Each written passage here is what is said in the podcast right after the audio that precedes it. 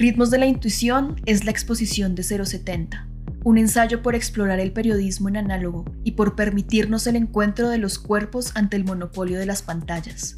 Esta es una de las conversaciones que hizo parte del ciclo de charlas de la exposición.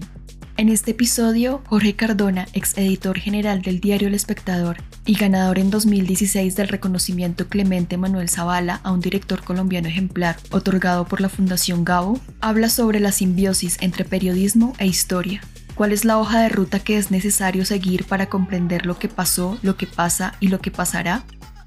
Hola, buenas tardes a todas, a todos y a todes. Hoy estamos y es un honor y es un gusto para eh, nosotros en 070 estar con Jorge Cardona Alzate. Jorge es filósofo y periodista, ha sido profesor en distintas universidades, trabajó también en, en varios medios, ahora nos estaba contando de su largo paso por la radio colombiana. En el año 93 llegó al diario El Espectador, donde empezó como editor judicial fue también jefe de redacción, fue editor general del periódico, que fue el cargo que ocupó hasta el año 2021. Es autor además de los libros Diario del Conflicto eh, y Días de Memoria. Es integrante del Consejo Directivo de la Fundación para la Libertad de Prensa Flip. Y en 2016 fue galardonado con el reconocimiento Clemente Manuel Zavala al editor colombiano a un editor colombiano ejemplar. Jorge además ha sido profesor eh, universitario de varios y varias de nosotros y en su clase, digamos yo personalmente lo recuerdo, mezclaba esas dos materias y para todos nosotros los que tomamos esa clase fue pues fue una sorpresa encontrar esas, esas relaciones y esos vínculos tan importantes y tan necesarios entre el periodismo y la historia. Por eso, la charla que les proponemos para hoy, o la clase que va a dar Jorge, se llama justamente así, el periodismo y la historia como referente y método. Y un poco la pregunta que queremos eh, responder o que nos planteamos cuando le, le propusimos a Jorge venir fue porque tenemos los periodistas y en general, bueno, los ciudadanos y las ciudadanas, porque tenemos que saber dónde estamos parados para contar mejores historias y para contarnos también mejor a nosotros y a nosotras. En esta exposición y en la programación que hemos tenido, hemos hablado de nuevas tecnologías, hemos hablado de innovación, pero también consideramos que es muy importante saber justamente de dónde venimos y más en un país como Colombia, con una historia tan amplia, tan compleja, tan cíclica como nos comentaba recién Jorge y de heridas también aún abiertas. Así que sin más, los dejamos, es un gusto, es un honor. Jorge, te damos eh, un millón de gracias por estar acá con nosotras y nosotros. Bueno, muchas gracias por la invitación. Es un gusto estar con ustedes. Saludo a todas y a todos. Y bueno, realmente sí, creo que mm, empiezo por una frase muy clara que es un axioma popular que dice que el que no conoce su historia está obligado a repetir. Y eso es lo que pasa en un país como Colombia. Realmente la poca mirada que hay sobre la historia hace que los temas vuelvan y se, repiten. Yo le estaba, le estaba comentando ahorita a mis interlocutoras que mm, que es increíble cómo ustedes pueden mirar periódicos de principios del siglo XX, de mediados del siglo XX, de finales del siglo XX y de ahora en los años 20 del siglo XXI y encuentran titulares iguales, enfoques iguales, problemáticas iguales, que se repiten, simplemente tienen otros actores, otros personajes, pero de alguna manera tienen la misma, dejan el mismo vacío y es que realmente no hacemos uso de la herramienta fundamental que tiene un periodista y un comunicador y cualquier profesional que es el conocimiento de su historia. De manera que comencemos. Estamos realmente parados en la historia. Hay una película que creo que todos hemos visto, yo la he visto muchas veces, que es El Gladiador y en el gladiador, el amigo Máximo le dice en algún momento al comienzo de la película, le dice, un soldado tiene la ventaja de que puede mirar a sus ojos la guerra, puede mirar a sus ojos la muerte.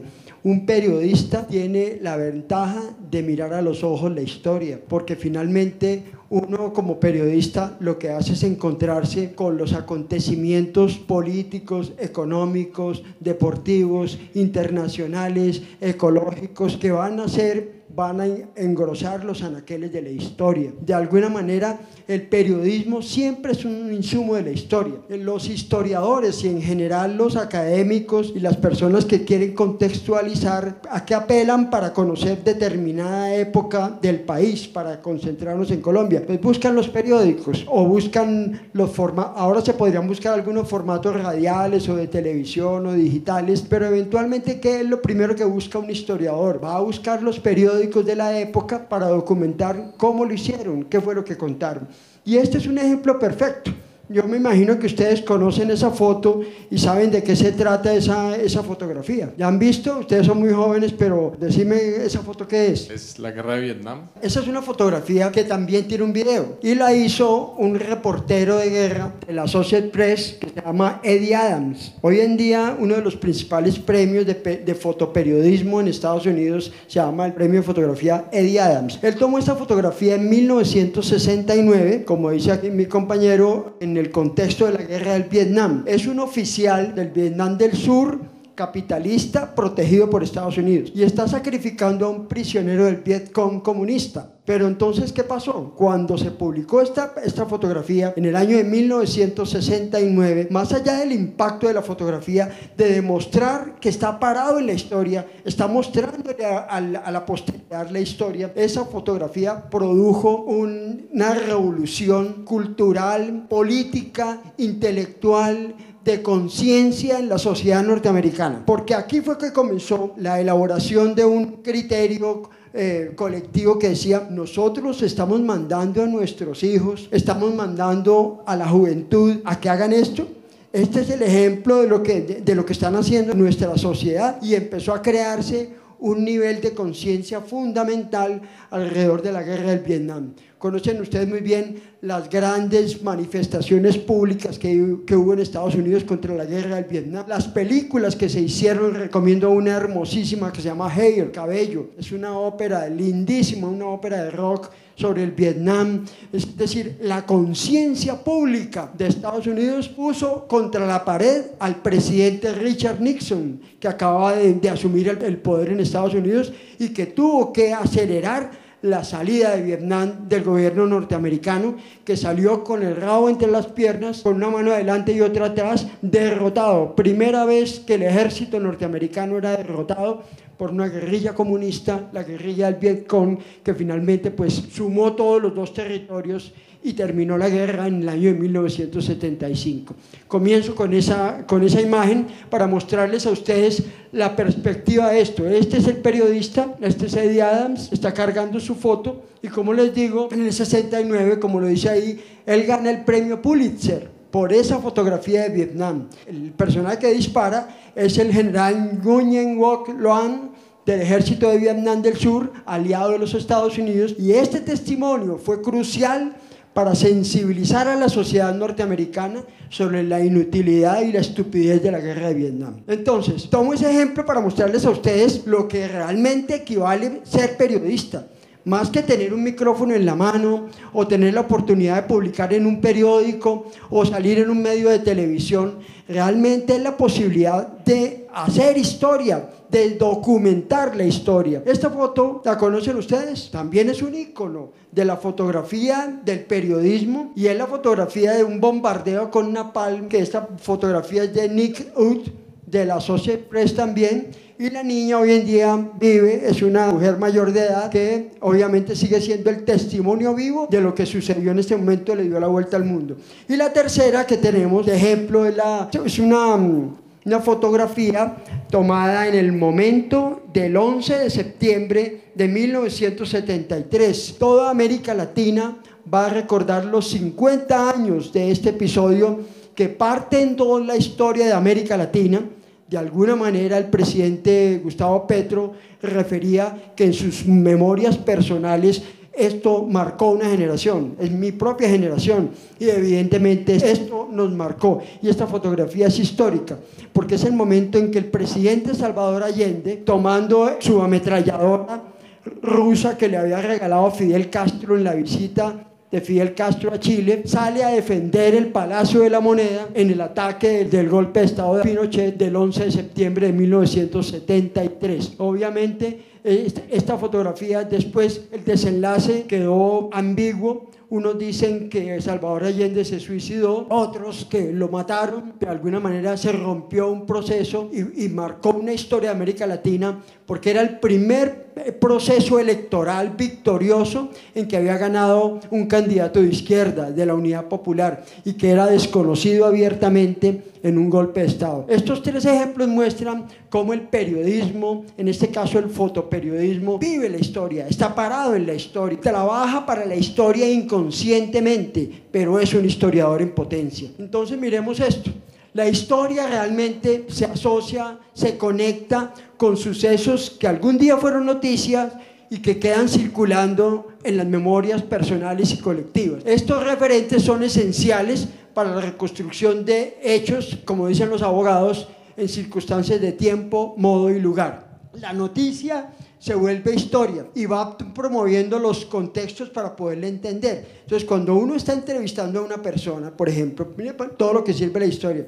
Cuando uno tiene una entrevista, la gente no tiene buena memoria. La gente hay que ayudarle a hacer memoria. Entonces, uno a una persona que, que, en este momento ya tuviera 8 o 10 años, uno le pregunta y le dice, ¿usted qué estaba haciendo? Y todo el mundo recuerda algo que estaba haciendo ese día. Y es un excelente recurso para uno trabajar un entrevistado que dice, yo no me acuerdo eso qué época era y, todo, y uno empieza a darle referentes históricos y la persona dice, ah, sí, yo por este ya, y ahí la persona empieza a aterrizar y uno tiene muchos más elementos de juicio para ir eh, logrando el hilo conductor de la historia que uno necesita. Yo este ejercicio lo, lo, lo he hecho muchas veces, lo hice muchas veces en clase y ustedes no se imaginan las sorpresas que uno tiene. Por lo siguiente, yo empiezo la cátedra diciendo, bueno, para la próxima clase todo el mundo me trae un testimonio de una noticia que hayan vivido. Por favor, nosotros estamos en el país de las noticias. Podríamos cambiar nuestra, nuestro menú noticioso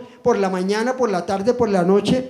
En un portal uno puede cambiar tres, cuatro veces toda una edición, porque estamos viviendo en la mata de las noticias. Aquí se producen noticias a granel entonces yo hago esta pregunta, me han salido, bueno, de mucho tiempo atrás, sobrevivientes de Armero, personas que estuvieron en, las bombas en el tiempo de Pablo Escobar. me, salió un estudiante de periodismo que había estado que era estudiante del Colegio Agustiniano y había estado en el bus del Colegio Agustiniano en la parte de adelante cuando el famoso, la, famosa historia de los niños del Agustiniano, de los que tienen ahora el Monumento de los Ángeles en la, en la Avenida Suba. Salen testimonios porque uno no sabe cómo uno se encuentra todos los días en la calle con la noticia, se encuentra con la historia, le sale al frente la historia. Yo les hago una pregunta un poquito más adelante. ¿Recuerdan la operación Jaque cuando liberaron a Ingrid Betancourt? Bueno, cuéntame tú qué estabas haciendo ese día. Yo lo vi por televisión y me quedé todo el día viendo la noticia, viendo a Ingrid bajándose del avión. Me acuerdo de esa imagen muy fuerte. Estaba en segundo semestre de universidad o algo así. Yo tenía ocho. Sí, pero me acuerdo en el colegio, estábamos en clase y me acuerdo que en un momento dado pararon la clase y dieron el anuncio como está pasando algo importante y lo pusieron en, en, clase. Y entonces era llegar a la casa y pues yo tenía ocho, entonces yo no entendía la palabra jaque y conversaba con mi mamá, pero es lo mismo, la, la imagen de, de, Ingrid bajándose del avión, sobre todo la imagen del helicóptero cuando ya les dicen como ustedes están en libertad y como todo el mundo aplaudiendo y pues todo el chisme del esposo que viene a ver a Ingrid Betancourt y todo eso. ¿Qué es lo que sucede? Que el inconsciente, el inconsciente ya estaba formando en ustedes un comunicador que está atraído por imágenes, está atraído por la noticia, que es esta bulla, que está pasando, qué está pasando, muestre a ver qué es lo que está sucediendo. Y si nos ponemos a mirar episodios del 2010, 2011, 2012, les puedo reconstruir la vida de ustedes a través de noticias, porque la, la noticia nos asalta. Y entonces uno, ¿cómo hace para crear historia a partir de la información que uno mismo tiene. Entonces, cuando uno entrevista a una persona, si la persona está perdida y ustedes le ponen dos, tres referentes históricos, la gente empieza a recordar y empieza a clasificar. La taxonomía es fundamental, como vamos a ver enseguida. En ese sentido, una imagen crea un texto, una memoria, una semblanza y por supuesto un pretexto para hacer lenguaje. La de arriba, ¿cuál es? ¿Qué sabes tú del, Palacio de Justicia? Pues Bueno, el M19 se tomó el Palacio de Justicia, eso fue el 6 de noviembre del año 85. Recuerdo además con esto que dices de la memoria emotiva, porque mi mamá estaba por ahí, me tenía, yo nací ese año y mi mamá estaba por parir, digamos. Y bueno, se, se, se tomó, entraron los guerrilleros eh, y el gobierno pues mandó a los militares y se armó pues un despelote, se incendió el, el palacio, muchos magistrados murieron calcinados también, desapareció mucha gente. Es increíble que han pasado 30 y, o sea, el 85, 37 años, 38 años este año y todavía no tiene una solución. Todavía, ¿por qué? Porque no es un tema que se decantó como debía ser. Era un exceso de fuerza de una toma anunciada, sencillo. Pero como se convirtió en un tema político, nunca hubo justicia, porque se volvió un tema político. Y cada que el tema se toca es político. Entonces salen o los defensores de los militares o los enemigos de los militares y se vuelve un tema político, algo que debió haber sido un tema jurídico, judicial de los jueces, pero tiene esa connotación. Y yo creo que ese episodio, para mis papás, que vienen siendo como los abuelos de ustedes, ¿sí? el antes y el después, es el 9 de abril de 1948. Todo el mundo, en la época los abuelos le dicen a uno, ah, yo qué estaba haciendo ese día. Entonces todo el mundo le recuerda, ah, que estaba en esto. Para mi generación, el antes y el después es el holocausto del Palacio de Justicia. Todo el mundo tiene un recuerdo, todos tenemos un recuerdo de qué estaba pasando ese día y qué estábamos haciendo ese día. Esta segunda imagen, ¿qué es? 18 de enero de 1989. Es la imagen patética de la masacre de la Rochela. El paramilitarismo venía causando todos los muertos que venía causando, estaba desbordado. En el año 88, si ustedes ven, las revistas, los periódicos de 1988, estamos en 34 años, ese año lo rotularon como el año de las masacres. Fue un año terrible, espantoso, terminó. Y cuando terminó, el gobierno de Virgilio Barco, por primera vez, decidió que dijo, hay que hacer algo con este cuento de estos paramilitares. Y conformaron un equipo de investigadores judiciales, detectives del DAS, detectives de la Dijín, conformaron un equipo grande para que se internara en el Magdalena Medio y le contara al país qué era ese cuento de los paramilitares porque los paramilitares no existían en la memoria. Nosotros somos un país negacionista y por eso yo traje un documento para demostrarles esto. Este es un documento jurídico del gobierno Barco. El gobierno Barco, en la peor de los mundos, expidió el decreto, el primer estatuto antiterrorista, decreto 180 de 1988. Y vean, les voy a leer textualmente cómo referían en esa época a los paramilitares. Decían, revisión constitucional del decreto tal, porque él se dicta disposiciones para combatir los escuadrones de la muerte, bandas de sicarios o grupos de autodefensa o de justicia privada equivocadamente denominados paramilitares desde el mismo Estado había una negación reiterada de la existencia del paramilitarismo. Entonces, ante estas circunstancias, mandaron al grupo de ellos, los paramilitares, se dieron cuenta que habían llegado a San Vicente de Chucurí, les cayeron, los engañaron haciéndolos ver de que ellos eran guerrilleros, los, los, los amarraron con las manos atrás y los fusilaron a todos. 12 jueces, miembros del Poder Judicial, asesinados en la masacre de La Rochela el 18 de enero de 1989. Un año además emblemático.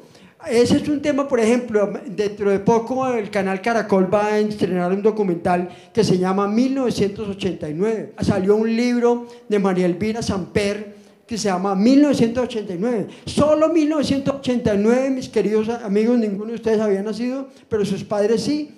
1989. En enero, la masacre de La Rochela. En febrero, el asesinato de Teófilo Forero, concejal de la Unión Patriótica. Después las FARC abusivamente le pusieron el nombre de la Teófilo Forero a su maquinaria de guerra. En marzo, el asesinato el 3 de marzo de José Antequera en el aeropuerto El Dorado. En junio, el asesinato de Antonio Roldán Betancourt, el gobernador de Antioquia. Lo mataron con un carro bomba con todos sus escoltas por equivocación. Se equivocaron. En julio asesinan a la jueza sin rostro María Elena Díaz Pérez en Medellín. En agosto, el 16 de agosto, matan a Carlos Valencia García, magistrado del Tribunal de Bogotá. Acaba de firmar una, una sentencia contra Gonzalo Rodríguez Gacha y a la media cuadra lo mataron. Al otro día mataron en la mañana al coronel Valdemar Franklin Quintero, el comandante de la policía de Antioquia, el principal opositor de Pablo Escobar. Y a las 8 de la noche mataron a Luis Carlos Galán. Y el 2 de septiembre le metieron una bomba al espectador. Y el 16 de octubre le metieron una bomba a Vanguardia Liberal en Bucaramanga. Y el 28 de noviembre una bomba a un, a un avión de Avianca con 107 inocentes a bordo.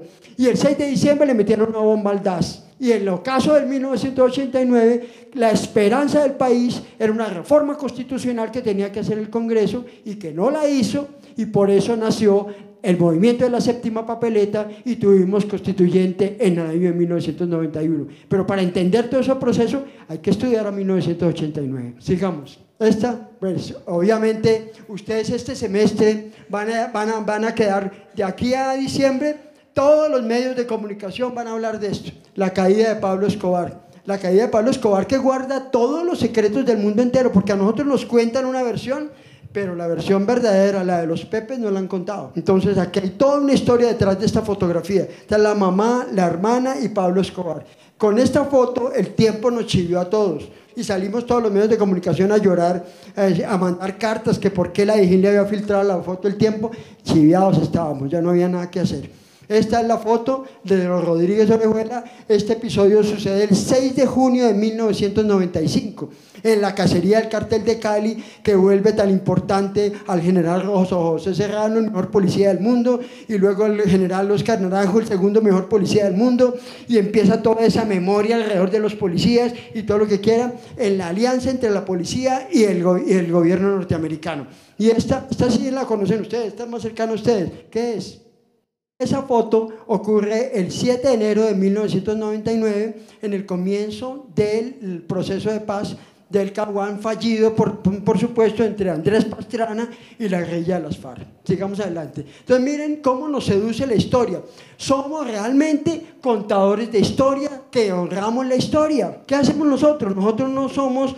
Pues, claro, eh, Graham Greene, el gran escritor norteamericano, decía que los editorialistas son dioses, los demás somos sencillos y humildes reporteros, somos reporteros, nada más que reporteros. Contadores de historia, no somos más que eso. Como, como dice Omar, que ese, me le robo su palabra, desafortunadamente en las, en las escuelas de periodismo se prepara mucho el periodismo, el periodista estilo Clark Kent, o sea, el Superman que soluciona todo. Nosotros no solucionamos nada, nosotros no somos el Estado, nosotros contamos historias para honrar la historia. Entonces, narrar la historia, entonces uno dice, ah, ¿cómo, cómo se narra? Eh, William Ospina, el escritor, eh, después de la semana siguiente a la firma del acuerdo de paz entre las FARC y, el gobierno de Juan Manuel Santos en, en 2016, escribió en su columna del espectador que quién iba a contar la Ilíada del conflicto armado colombiano. Necesitamos narradores del conflicto. El conflicto no se ha narrado. El informe de la Comisión de la Verdad que salió hace un año, pues son 11 tomos y tiene muy buena información y muy interesante, pero la narrativa, tras la narrativa, entonces, para uno narrar la historia, evidentemente, pues hay ejemplos de cómo se narra la guerra. La guerra hay que narrarla bien hecha. La guerra no es tomar partido por un otro, sino la magia de narrarla, contarla, saberla contar. Y ejemplos hay magníficos, desde la antigüedad hasta el presente. Desde la Ilíada y la Odisea o el Mahabharata, que es un libro espectacular. Es pura, es una, una guerra narrada. Hasta dos personajes del, de, contemporáneos, uno de ellos obviamente Primo Levi, que, que, con la trilogía de Auschwitz, pues es un testimonio demoledor, bien escrito, bien contado, narrativa pura del holocausto. Y lo segundo, obviamente, nuestra premio Nobel de Literatura del 2015 bielorrusa, Svetlana Alexievich. La primera vez que el Nobel de Literatura se lo dan a, un, a una periodista lo que implica el poder de la narrativa. Entonces, si queremos aprender a narrar la guerra, hay que ir a los maestros que narran la guerra. Y la historia, yo les podría dar una lista de 50 libros, el golem, los nivelungos. La guerra siempre se ha narrado, bien hecha, bien contada. Tenemos que aprender a narrar la guerra porque nosotros somos un país en guerra. Entonces, ¿Cuáles son las dos coordenadas claras para escribir un relato de guerra y para poder contar las cosas? Las dos coordenadas claras son el tiempo y el espacio. La mayoría de los textos que uno a veces lee en los medios de comunicación, uno dice, ¿y esto cuándo pasó? ¿Y esto qué fecha tenía? Los textos desprovistos del factor tiempo. El tiempo tiene que aparecer en una narrativa. Por eso es tan importante cuando uno empieza una investigación periodística, lo primero es armar una cronología, una cronología que puede ser de un día completo, desde por la mañana hasta por la tarde, o de una hora, el minuto a minuto. Por eso son tan útiles las líneas de tiempo, las cronologías, para poder armar los contextos nacionales y crear la narrativa histórica. El tiempo tiene que quedar claramente descrito. Volvemos al ejemplo que nos dan los abogados. Circunstancias de tiempo, modo y lugar. Uno lee muchos textos en el periodismo que carecen literalmente del factor tiempo. Uno termina escribiendo y, leyendo y diciendo, ¿y esto cuándo pasó? Tiene que haber un factor tiempo. Y el otro es el espacio. Las cosas suceden en lugares reales y hay que alimentar una de las dos posibilidades que tiene el periodismo fundamental, que es la descripción. Hay que describir los lugares, hay que alimentarse de los lugares. Cuando uno tiene bien definidas las coordenadas de tiempo y espacio, pues puede uno entrar a narrar con mucha propiedad los episodios que pasan en el país. ¿Qué nos subieron estas fotografías? ¿Esta cuál es? Pues fue como, sí, como una alianza, eh, digamos, militar para hacer como eh, ejecuciones extrajudiciales en las comunas de Medellín, básicamente. Entraron allá supuestamente a limpiar de los sitios que vendían drogas y a civilizar de sicarios y todo. Y entró militares se supone que con alguien más y mataron a todos. Y aquí empieza mi pregunta. Operación Orión, ¿quién era el presidente? Álvaro Uribe. ¿Quién era el ministro de Defensa? Esto es octubre de 2002. ¿Quién era el ministro de Defensa? Marta Lucía Ramírez era la ministra de Defensa. Porque entonces uno dice, hay que articular las piezas del Estado. Aquí viene mi primer tema, mi primera sugerencia. Por ejemplo, en la Comisión de la Verdad. Entonces usted ve en el relato y dice, ¿y el Estado? El Estado. ¿Qué putas es el Estado? El Estado tiene hay que caracterizarlo. Gobierno de Álvaro Uribe Vélez, ministra de Defensa era, Marta Lucía Ramírez, porque esas decisiones pasan por el Ministerio de Defensa. ¿Quién era el ministro de Justicia? ¿Quién era el director de la policía? ¿Quién era el director del comandante de las fuerzas militares? Todos esos personajes arman el rompecabezas del momento, porque hay uno donde empieza a mirar cómo se conecta el Estado. El Estado no es un abstracto, el, Estado tiene poder ejecutivo, legislativo y judicial. Pregunta, ¿quién era el presidente del Congreso? Los congresistas pasan por la vida nuestra y uno ni sabe ni quiénes son. Y los congresistas, como lo hemos visto, tienen un factor fundamental porque el gobierno negocia todo en el Congreso. Y el Congreso es el que le facilita las cosas al gobierno. Entonces, todos esos elementos son los que juegan en un momento para empezar a entender el valor de la historia. ¿Esta foto qué es? El gobernador de La Paz que fue asesinado. Y el otro es el comisionado de, paz de Antioquia. Exactamente, entonces es Guillermo Gaviria Correa, gobernador de Antioquia, y Gilberto Echeverry, su consejero de paz. Guillermo Gaviria, de una familia propietaria del periódico El Mundo de Medellín. Su hermano es el actual gobernador de Antioquia, una de las familias más particulares de, de Antioquia y Gilberto Echeverri, ministro de Desarrollo de Turbay, eh, ministro de Defensa de, Ernesto Samper, consejero de paz, uno de los prohombres de Antioquia. Van a hacer una marcha en el pueblo de Caicedo, lo secuestran las FARC, eh, hacía parte del grupo del, del supuesto canje y el gobierno de Uribe se mete en la película de que él no quiere hacer un acuerdo humanitario, sino un rescate militar. Intenta el rescate militar en la operación en eh, Monasterio en junio de 2003 y, los matan a los dos junto a 10 militares más. Un episodio que está por contarse. Se quedó ahí en la memoria de esto. ¿Qué es esta foto? Muy para estas épocas. Mancuso en el Congreso en 2004 es importantísimo porque ahorita Mancuso va a ser el personaje ahorita es el portador de la verdad. Entonces vuelve y repite lo que yo les digo, aquí estaba y aquí volvió. Entonces esta foto es fundamental para entender. Este señor Ramón Izaza que hizo y deshizo junto con su hijo alias MacGyver, eh, ¿qué pasó? Cuando le llamaron a Justicia y Paz, él dijo, no, yo sufro de Alzheimer, yo no me acuerdo de nada. Entonces, particularidades, juegan con la desmemoria contra la historia. Así como el tiempo tiene que quedar claro, el tiempo, la cronología, la definición del tiempo tiene que ser precisa, el lugar también. Los lugares quedan perdidos. Uno lee textos y dice los montes de María. ¿Qué es eso? Un nombre lindo, pero ¿dónde queda? ¿Cuáles son las coordenadas geográficas? ¿Cuál es el río que hay ahí? Entonces dicen Bojayá. ¿Dónde es Bojayá? ¿Qué, eh, que la región del Ariari. ¿Cómo es la región del Ariari? ¿Qué es la región del Ariari?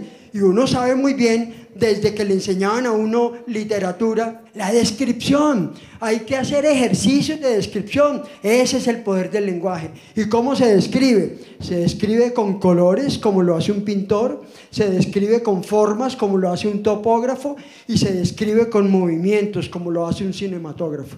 Entonces hay que, y eso es lo que fortalece un texto, describir el lugar, describir perfectamente el lugar. Y obviamente los lugares, si bien descritos, adquieren movimiento, adquieren vida, fuerza. Yo le pongo aquí un maestro de, de, de ustedes leen un texto, una de las crónicas, también de los libros, de Alfredo Molano y siempre tiene una descripción impresionante del río, de las montañas, de, de, de, los corredores geográficos por donde circulan los buenos, los malos o los feos. Es decir, que el lugar es fundamental para poder, para poder describirlo. Y entonces, hablando de lugares, ¿este cuál es? ¿Esta foto qué es? Lo estoy trayendo pura memoria histórica. Esto es la imagen del sepelio colectivo de las víctimas de la masacre de Segovia, Antioquia, ocurrida el 11 de noviembre de 1988.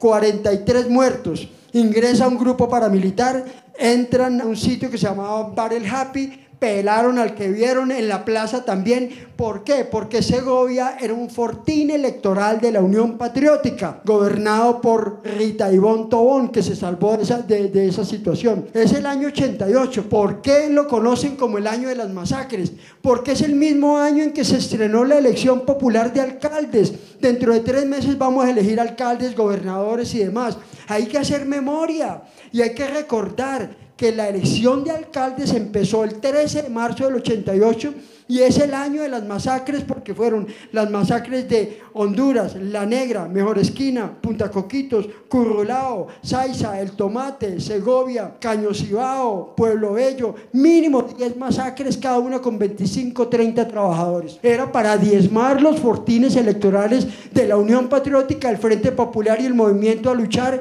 que era la, el brazo político de alguna manera de las FARC, del ELN, del EPL, autorizado por el gobierno nacional en los acuerdos de paz de Belisario de Tancur. Entonces hay que entender eso. ¿Y esto qué es? Este es Bojayá. ¿Qué fue lo que pasó en Bojayá? ¿Quién me echa el cuento? Había una guerra entre paramilitares y guerrilla, o militares, no estoy muy segura, y cayó una pimpina de esas que se lanzaban. Un cilindro cayó en la iglesia y justamente toda la gente fue a refugiarse en la iglesia. Entonces, si no estoy mal, hubieron 72 muertos. Y miren el, el, desenlace, porque es que, hay que los contextos son fundamentales. Eso sucede en mayo de 2002, ¿sí?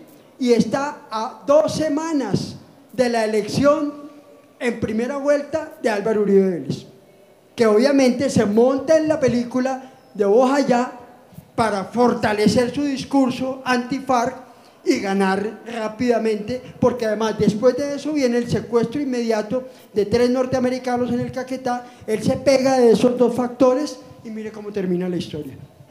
Entonces, como ustedes ven, me dan como uno fortalecerle el tiempo, fortalecer el espacio, era como cuando uno hacía esas, esas gráficas que les ponían a hacer en el colegio de XY. Pues el XY, para que quede bien hecho, es el tiempo y el espacio. Un texto, una elaboración digital, un documental, un podcast que no tenga claro el tiempo y el espacio, pues queda uno volando por instrumentos, porque no sabe dónde ubicarse perfectamente.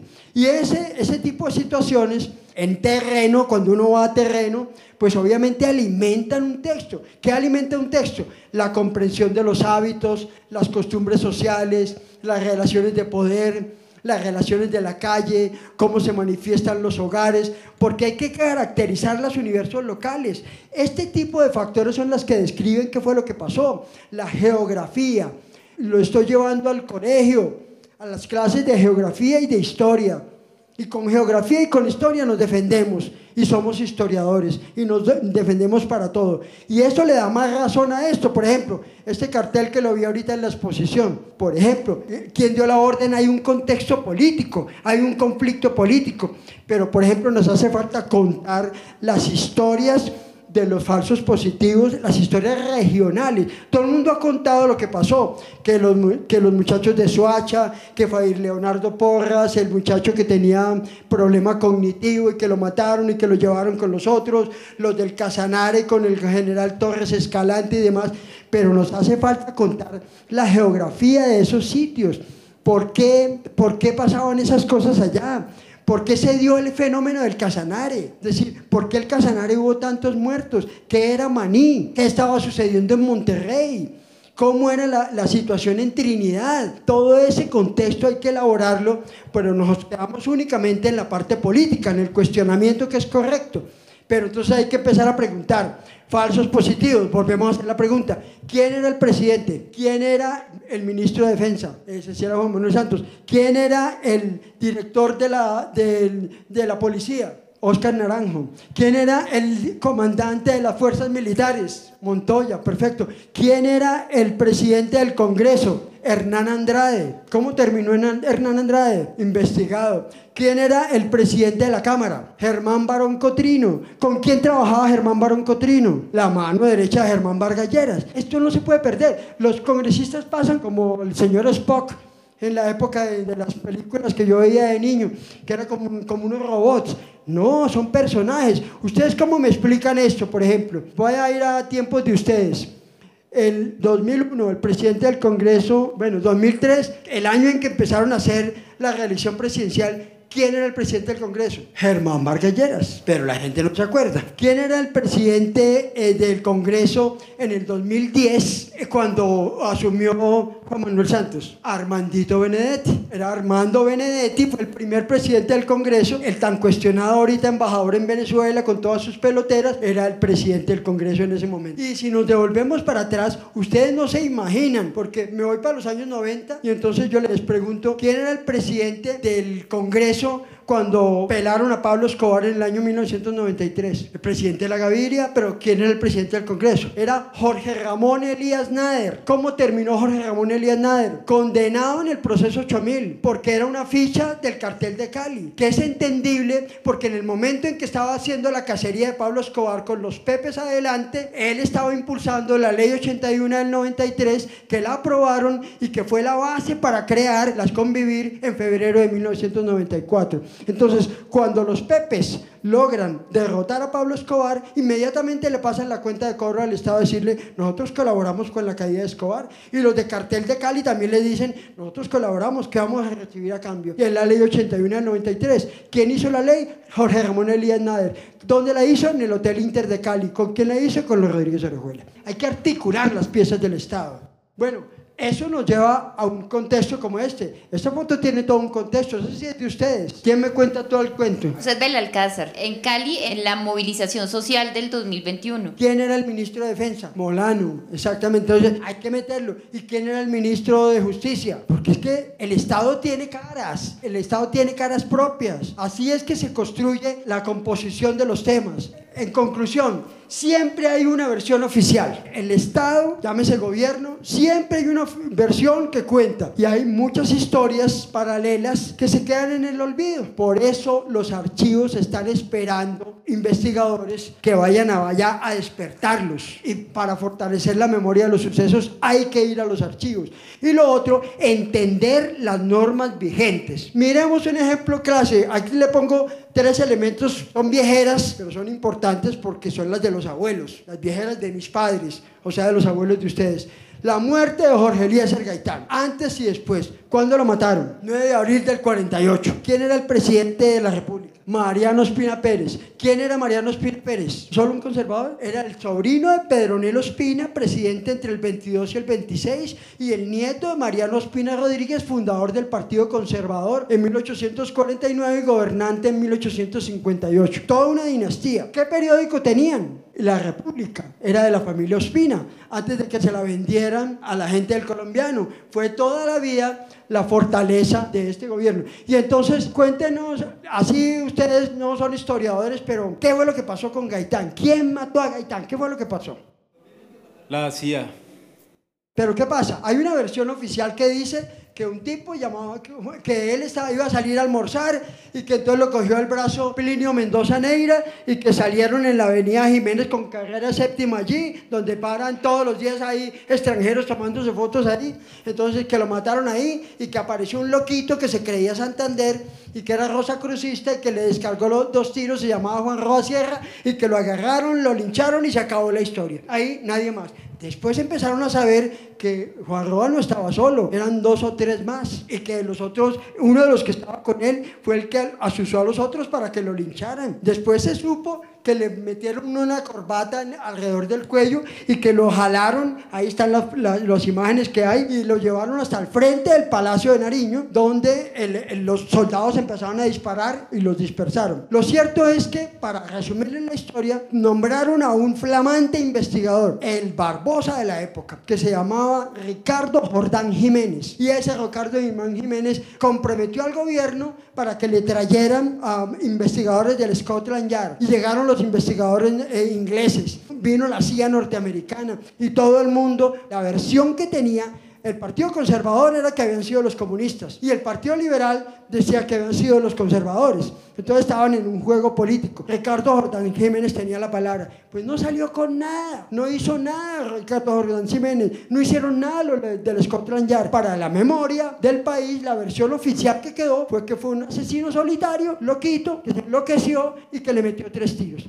La pregunta que tú me haces de, la CIA, esa es correcta. Pero mire cómo es la vida. ¿Qué fue la vida de Ricardo Jordán Jiménez? Ricardo Jordán Jiménez salía hasta en la sopa. Ustedes en ese tiempo no había, la radio era muy incipiente y televisión no había. Era puro periódico. Y eso salía que estaba en el cóctel tal, que se va de vacaciones para no sé qué. Salía en todas partes, ocupó todos los puestos del Poder Judicial. Y como premio de todas sus buenas acciones en favor del Estado, lo nombraron registrador nacional del Estado Civil y era el registrador de la famosa noche del 19 de abril de 1970 cuando los colombianos nos acostamos con que Gustavo Rojas Pinilla era presidente de la República y a la mañana siguiente nos levantamos cuando nos dijeron que era Misael Pastrana Borrell. Y ese señor Ricardo Hortán Jiménez permitió que el ministro de gobierno de la época, Manuel Noriega, saliera en televisión a las 10 de la noche a prohibir que la Registraduría Nacional del Estado Civil, que es el organismo que entrega los datos electorales,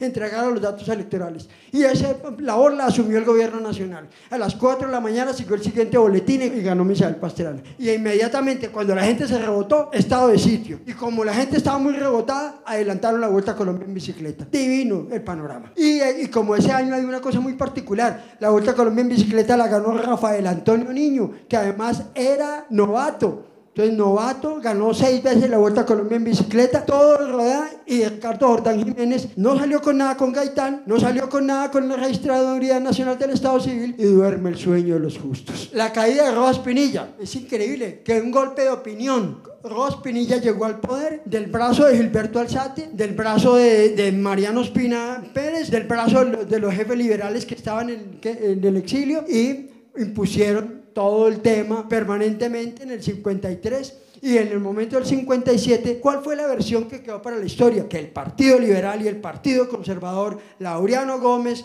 y el señor Alberto Lleras Camargo, se reunieron en España, firmaron el pacto de Sitker, firmaron el pacto de Benidorm, aprobaron, lograron tumbar a la dictadura de Rojas Pinilla. ¿Y dónde está el papel de los estudiantes? Los estudiantes que pusieron los muertos el 8 y 9 de junio de 1954, que sostuvieron la pelea en las calles contra la dictadura. ¿Dónde está el papel? ¿Dónde está contado? Por eso hay que romper la versión oficial. Hay que romper la versión oficial y buscarla. Entonces, mire, hay historias que están luchando contra el olvido. Por ejemplo, cuando se agarraron a bala en el Congreso en 1949 y murieron en el Congreso, en el Capitolio Nacional, Gustavo Jiménez y Jorge Soto del Corral. Y fue el preámbulo del estado de sitio donde pusieron la censura de prensa, cerraron el Congreso y desde 1949 hasta 1991 vivimos en estado de sitio. La matanza de la Casa Liberal. Es increíble ese episodio, está perdido en la memoria. 20 muertos. Un sargento de la policía dirigió la situación ordenado por el gobernador Nicolás Borrero. ¿Y quién era el comandante de la tercera brigada en Cali?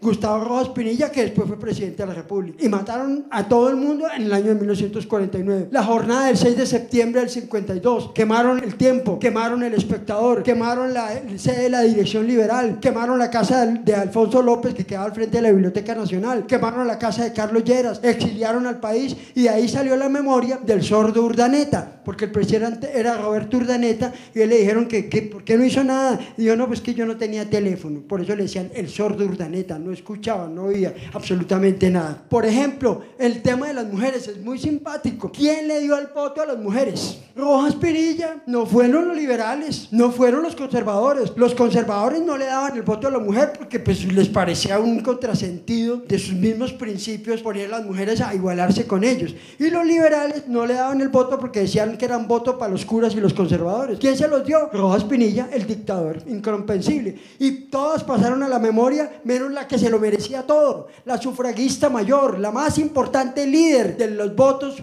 políticos en el Congreso, la señora Ofelia Uribe de Acosta, desde Tunja, con un programa de radio. Esa historia está por contarse. La historia de la creación de la Comisión de Paz, de Germán Guzmán, Orlando Far y Eduardo Maña Luna, la primera comisión de paz de la historia contemporánea de Colombia. No la crearon los liberales, no la crearon los conservadores, la creó la Junta Militar que reemplazó a Gustavo Rojas Pinilla, sentidos de la historia. El asesinato de Guadalupe Salcedo aquí en Bogotá. Guadalupe era el hombre que se había desmovilizado en el año de 1953. Lo mataron acá y dijeron que no, que era una riña de cantina. Lo venían siguiendo desde el llano. Lo mató el SIC, el Servicio de Inteligencia Colombiano que entre otras cosas era el DAS de la época, pero resulta que el gobierno de Lleras tenía que cambiarle el nombre porque estaba demasiado deteriorado y cambió el SIC y lo volvió el DAS. Y el DAS muchos años después, frente al pelotón de fusilamiento, también tuvieron que liquidarlo y cambiarle el nombre. Ahora no se sabe cómo se llama. La ANI, la, A, la API, no que quiera, pero es los crímenes de Estado. Es increíble que Colombia no se acuerde de Héctor Echeverry Cárdenas, el periodista más importante de este su periódico, La Tribuna de Ibagué. Los periodistas nosotros otros en la FLIP, tienen toda la memoria de todos los periodistas asesinados y no aparece Héctor Echeverry. Y Héctor Echeverry fue el primer periodista que denunció lo que estaba pasando en la guerra de Villarrica. Y a nosotros nos vendieron la historia que en la FARC empezaron en la guerra del 64. No, 10 años atrás había empezado en Villarrica, aquí en Icononso, a dos horas de Bogotá, donde uno puede ir a mirar todo lo que quiera y el gran personaje era Juan de la Cruz Varela. Muchos municipios de la zona del Sumapaz tenían en una época no una estatua de Simón Bolívar, sino una estatua de Juan de la Cruz Varela, pero empezaron, cuando llegó a la zona paramilitar allá, empezaron a volar sus monumentos. El movimiento universitario de Cali del 71, cuando vino el estallido social del, del 2021, se cumplían 50 años y nadie recordaba que Cali vivió el movimiento universitario más impresionante y contra quién hizo ese movimiento, contra el ministro de la época, ¿Y quién era el ministro de la época? Luis Carlos Galán. El DAS y la xenofobia. Echaron a Marta Traba, echaron a, a, los curas guerrilleros. Todo el que les parecía sospechoso lo echaban del país. No dejaron entrar al país a Piero. Iban a echar a Pablo Neruda particularidades de hace 50 años. Tres delfines terminan disputándose la presidencia del 74. Alfonso López, hijo de López Pumarejo, Gómez Hurtado, hijo de Laureano Gómez, María Eugenia Rojas, hija de Gustavo Rojas. Entre los tres delfines ganó el delfín mayor, Alfonso López. Pero aquí pasa una cosa muy particular. En el 74 es el Watergate. Empezó en el 72, pero López Mikkelsen toma posesión del cargo el 7 de agosto del 74. Y al otro día, Richard Nixon renuncia en Washington por el escándalo del Watergate a la presidencia de Estados Unidos. Y los periodistas de Colombia en esa época, todos querían ser el Washington Post, todos querían parecerse a Bob Woodward y a Carl Bernstein. Y entonces estaba Daniel Samper y Gerardo Reyes y Alberto Donadío y en el otro lado Fabio Castillo. ¿Y quién fue el Paganini del nuevo experimento del Watergate, Alfonso López Miquelsen. Y entonces a partir del año 75 hay que agregarle el tema de la corrupción. Y entonces la verdadera combinación de las formas de lucha. ¿Cuál es la verdadera combinación de las formas de lucha? Primero, los mal llamados paramilitares, les acabé de mostrar el documento. Negación total del Estado. Hasta casi los años 90 vino a reconocer que existía el paramilitarismo. La historia mal contada del narcotráfico. Por favor, esa es una cosa de las cosas más absurdas. Le echan uno el cuento que aquí empezó, que porque la bonanza marimbera en la, en la Guajira Carreta, Porfirio Barba Jacob, nuestro único poeta grande que ha tenido Colombia, decía, soy un perdido, soy un marihuano, he bebido en el vino de Anahuac. Y Colombia traficaba droga desde los años 30. La Oficina de Narcóticos de los Estados Unidos ya había detectado la conexión Medellín-La Habana, porque La Habana era el sitio donde estaba Lucky Luciano, donde estaba Costello, donde estaba la mafia norteamericana, que hizo un acuerdo con el gobierno de los Estados Unidos para que ellos para no ir a la cárcel, los mandaron para Cuba, para que organizaran el paseo allá en Cuba. Mal contada esa historia, no hemos contado la historia del narcotráfico. Empieza una moda, que es que siempre hay un escándalo de corrupción.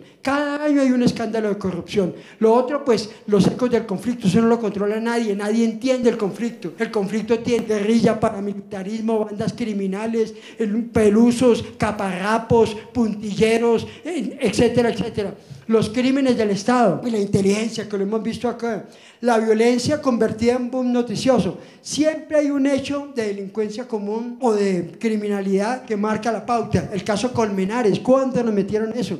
La, la historia de Doris Adriana con Diomedes Díaz. Entonces, siempre hay una historia que está gravitando por acá. Y obviamente hay una ecuación perfecta en Colombia. Nuestro deporte nacional no es el ciclismo, no es el boxeo, no es el fútbol. Nuestro deporte nacional es hacer la guerra, hacer tratados de paz y cambiar la constitución. Y eso funciona desde el siglo XIX, con la constitución de 1819, la de 1821, la de 1828, 32, 43, 53, 63, 86, la constitución del 86 con sus reformas en el 10, en el 36, en el 45, en el 57 y finalmente la constitución de 1991. Vean ustedes que son verdades a medias y hay que trabajar en hallazgos de entramados. Por ejemplo, el carretazo del MAS.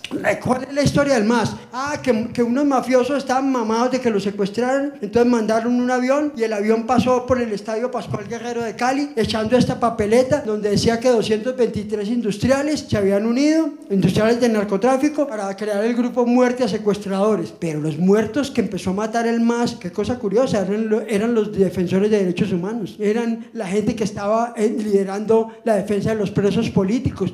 Luego el más no eran los mafiosos. Esa investigación se quedó por hacerse. miren las paradojas de la historia. En el 84, el 31 de marzo, hasta quienes hablan, nos pusieron a pintar palomas por todo el país porque empezaba el cese a fuego con las FARC. Y a los ocho días mataron a Rodrigo Lara. Entonces a Belisario Betancourt le pasó como a la canción de Alfredo Gutiérrez, que por andar buscando una se le aparecieron tres. Por estar buscando la paz con las FARC, con el M-19 y con los guerrilleros, le estalló la guerra del paramilitarismo y la guerra del narcotráfico. Termino con esto. ¿Cuáles son los mínimos, mínimos, mínimos que tenemos que tener? Primero, hay que romper la versión oficial. Colombia está lleno de versiones oficiales sobre lo que ha pasado. Hay que consultar los archivos. Nosotros tenemos que tener una disciplina de desclasificación de archivos. Los investigadores norteamericanos son expertos en desclasificar archivos. Aquí hay donde ir a los archivos. Articular las piezas del Estado. Lo que yo les digo, ¿quién era el presidente? ¿Quién era el ministro? ¿Quién era el presidente del Congreso? ¿Quién era el el contralor, quién era el procurador.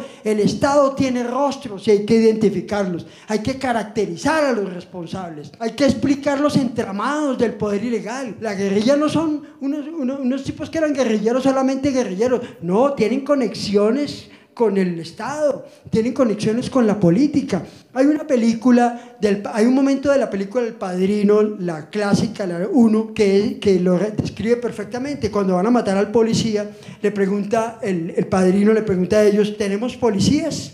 ¿Tenemos en anónima policías?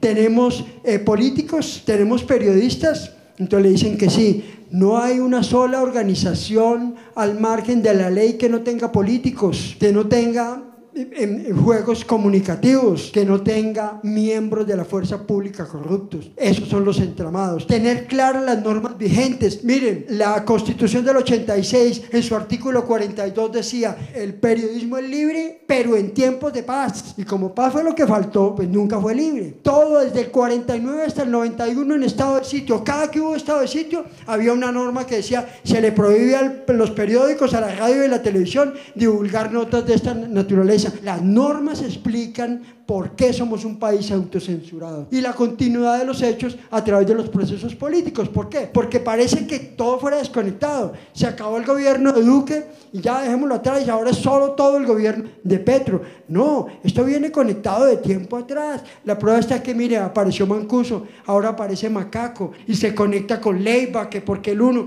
Hay que buscar la continuidad de los hechos para poder entender cómo marcha realmente la historia. La conexión entre el pasado y el presente. Siempre hay un relato pendiente de los pueblos, de los héroes anónimos, de las víctimas. El periodismo, mis queridos amigos, es un hijo de la historia y una fuente de la historia. Y hay 165 colegas asesinados, periodistas, que están esperando su propia historia. Jorge Enrique Pulido, Guillermo Cano, Guzmán Quintero, Julio Daniel Chaparro, Eustorio Colmenares, Roberto Camacho Prada, Alirio Mora Beltrán, Orlando Sierra, Colmenares, Floralba Núñez, Silvia Duzán, los periodistas que están esperando su correspondiente historia. Muchísimas gracias.